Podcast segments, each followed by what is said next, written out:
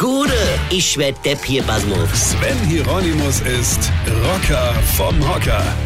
Ich habe euch schon erzählt, dass mein Freund so unglaublich krank war und niemand wusste, ob er das überhaupt überlebt. Ja? Aber er hat sich tapfer durchgebissen und er hat es tatsächlich überstanden. Ich bin sehr stolz auf ihn, sehr stolz.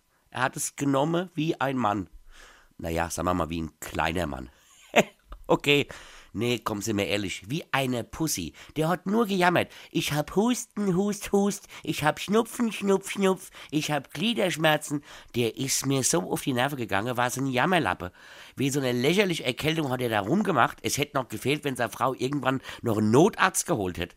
Ich glaube, meine Frau wird ja nie einen Notarzt holen, egal was mit mir ist.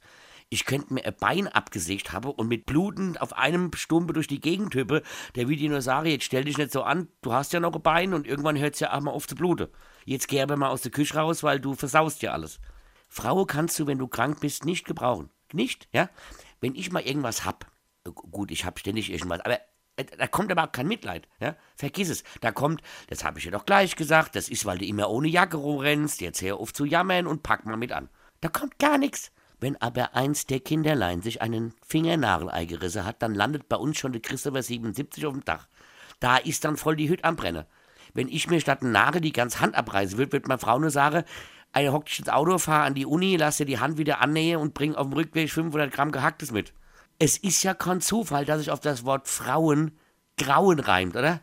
Weine kenn dich. Weine. Sven Hieronymus ist Rocker vom Hocker. Tourplan und Tickets jetzt auf rpr1.de. Weine kenn dich, Weine.